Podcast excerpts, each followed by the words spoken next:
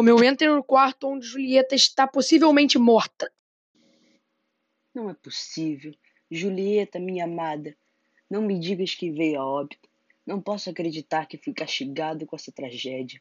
Por favor, Deus, dê a Julieta, essa mulher que me fez muito feliz, uma segunda chance de vida. Romeu fica em torno de 30 minutos chorando no seu colo e todo dia a visita para ver como está. Romeu entra no quarto pelo terceiro dia consecutivo. Estou um tanto desacreditado sobre a sobrevivência de minha amada, mas até os confins do planeta seguirei acompanhando-a. E depois de mais ou menos meia hora, uma surpresa acontece.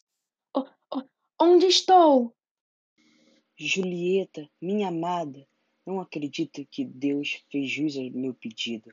Vamos fugir, fugir dessa infinita briga entre nossas famílias e viver uma vida de paz no interior de Verona.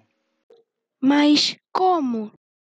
Apenas me acompanhe, eu tenho meus contatos. Podemos desaparecer e, enfim, termos a tão sonhada vida de paz.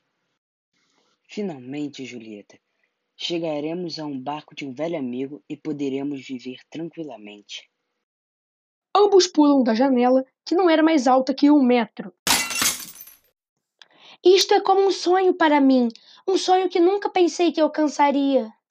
Correndo alegremente sobre um lindo campo de rosas, em direção ao rio que, em breve, usaria um barco para fugir, Julieta sente um cheiro peculiar. Está sentindo esse cheiro, Romeu? Parece um cheiro de pólvora. Antes que Romeu possa agir, um barulho de tiro ecoa pelo campo. Romeu avista a silhueta de alguém que lhe é familiar. Pai? É o senhor? Senhor Montecchio? Romeu, o seu peito está sangrando. Romeu cai de joelhos no chão lentamente. Julieta, vá sem mim. Viva uma vida de paz. Não, Romeu! Senhor Montecchio, olha o que o senhor fez, seu monstro! Senhor Capuleto atira em Julieta, matando-a na hora. Nisso que dá se rebelar contra sua família. É, Capuleto. Parece que foi perspicaz nos unirmos para acabar de uma vez por todas com essa rebeldia.